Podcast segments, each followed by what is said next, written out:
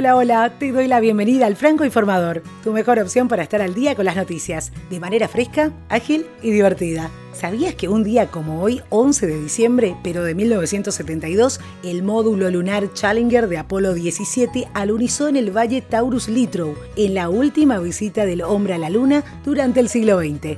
Soy Soledad Franco. Allá vamos. Representantes de 164 gobiernos y con la notoria ausencia de Estados Unidos, adoptaron el primer pacto mundial para una migración segura, ordenada y regular, que había sido aprobado en julio de este año. La adopción se produjo por aclamación durante la conferencia intergubernamental de Marrakech, en Marruecos, presidida por el secretario general de la ONU, el portugués Antonio Guterres. Ahora el pacto será llevado a Asamblea General de la ONU y se espera que sea formalmente ratificado en forma de resolución el 19 de diciembre en la ciudad de Nueva York.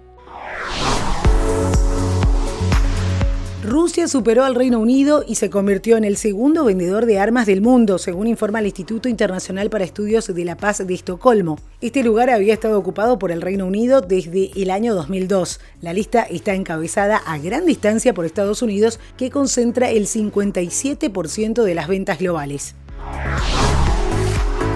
Y hablando del Reino Unido, la primera ministra Theresa May pospuso la crucial votación en el Parlamento británico sobre su proyecto de salida de la Unión Europea que estaba programada para este martes. En una intervención ante la Cámara de los Comunes, la mandataria confirmó que la votación se canceló ya que temía perderla por un margen significativo. Hay que recordar que el pasado 25 de noviembre, los líderes de los 27 países miembros de la Unión Europea celebraron una cumbre extraordinaria del Consejo Europeo en Bruselas que dio como resultado la aprobación del pacto sobre el Brexit.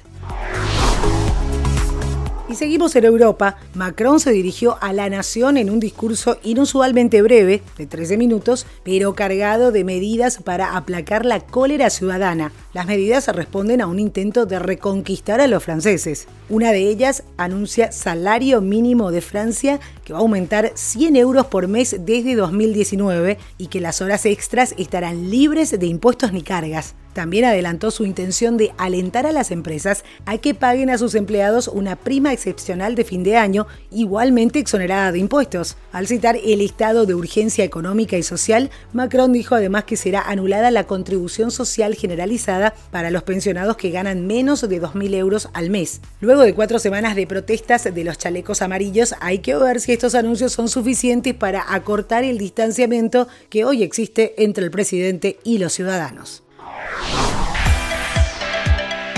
Y atención porque hay nuevos delineamientos en Facebook. Hablar de posturas sexuales preferidas, compartir imágenes de personas en poses sugerentes o decir que busca pasar un buen tiempo esta noche, estos son algunos de los ejemplos de contenido sexual que a partir de ahora no se podrá publicar en Facebook tras la reciente actualización de sus normas comunitarias contra la solicitud de actos sexuales. Si bien la compañía permite que los usuarios debatan y atraigan la atención sobre la violencia y la explotación sexual, esta establece una línea roja cuando el contenido facilita, fomenta o coordina encuentros sexuales entre adultos o cuando el lenguaje pueda conducir a solicitudes de ese tenor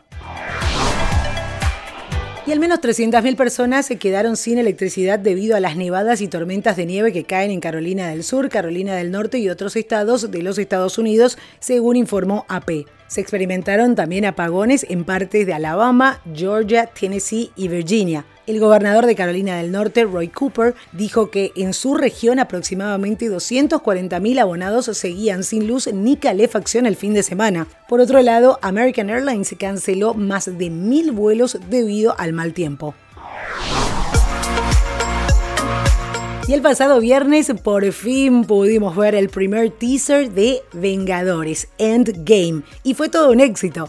El trailer ya superó a Vengadores Infinity War en su primer día. El adelanto de la cinta, dirigida por los hermanos Joey y Anthony Russo, consiguió 289 millones de visitas en sus primeras 24 horas online. Con estas cifras, bate el récord establecido previamente por los propios Marvel en noviembre de 2017, cuando se estrenó el primer tráiler de Infinity War, que fue visto 230 millones de veces en un solo día. El 26 de abril de 2019 llegará a las salas de cine la batalla final contra Thanos. Y es para abril también que Google planea cerrar Google Plus. Google cerrará su red social antes de lo previsto a raíz de un nuevo problema de seguridad que afectó a 52.5 millones de usuarios. Google Plus había reportado a principios de octubre un error de seguridad que había expuesto la información de la cuenta de 500.000 usuarios, incluidos sus nombres, direcciones de correo electrónico y ocupaciones. En ese momento, Google planeaba cerrar la red social en agosto de 2019, pero en su blog, este lunes, publicó que descubrió un segundo error que permitía que los desarrolladores pudieran ver la información del perfil de 52,5 millones de usuarios, incluso si estaba configurada como privada durante seis días en el mes de noviembre.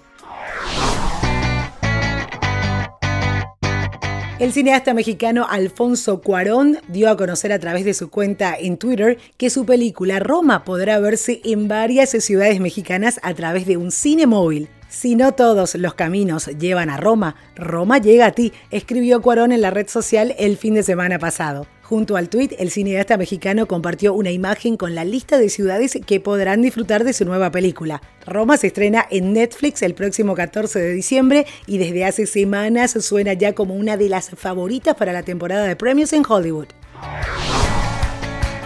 Y en medio de la guerra entre redes sociales, Instagram acaba de presentar su nueva y poderosa arma. Se trata de la posibilidad de enviar mensajes de voz desde Instagram Direct, su plataforma de mensajería, y lo mejor es que esta función ya está disponible. Esto lo dio a conocer la red social en un comunicado y se pudo confirmar en las últimas horas. La idea es seguir dando servicios a la comunidad joven de Instagram para que permanezcan en la plataforma sin necesidad de recurrir a otros servicios como WhatsApp o Telegram y acompañar así a las stories o la transmisión de videos prolongados en Instagram TV.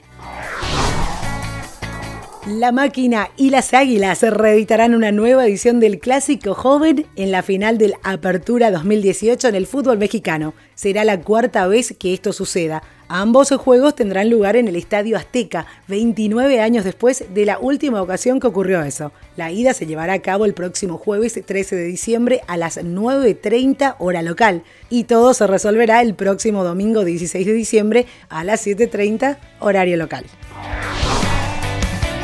El asistente virtual de Amazon, Alexa, ya es capaz a partir de ahora de leer y responder correos electrónicos de las cuentas que el usuario haya vinculado al dispositivo, únicamente mediante órdenes de voz, según informó la compañía estadounidense. En el comunicado, la empresa que dirige Jeff Bezos indica que esta nueva función es compatible con proveedores de correo electrónico como Gmail, Outlook, Hotmail y live.com, de manera que el asistente virtual puede acceder a estas cuentas y leer en voz alta los nuevos mensajes que se hayan recibido. La actualización también permite al aparato distinguir entre la importancia de los mensajes recibidos en base a los criterios que el usuario haya establecido para su cuenta, con lo que Alexa va a dar prioridad a aquellos correos más relevantes. Por el momento, esta nueva función está disponible únicamente en inglés y en Estados Unidos.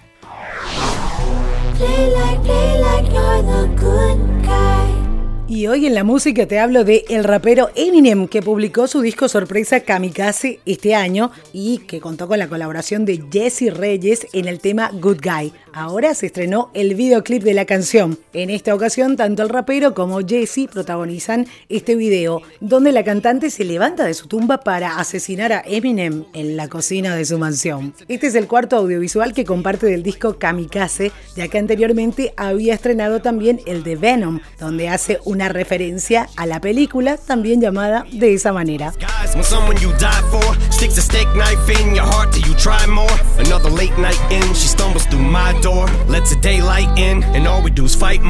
Y esto es todo por hoy. Ya estás al día con las noticias. Recordá que podés suscribirte al podcast en cualquiera de las plataformas. Por ejemplo, en Apple Podcast. Además podés seguirnos a través de las redes sociales arroba francoinforma en Twitter, Franco Informador en Facebook e Instagram y recomendanos, que es la mejor manera de seguir creciendo. Hasta cada momento.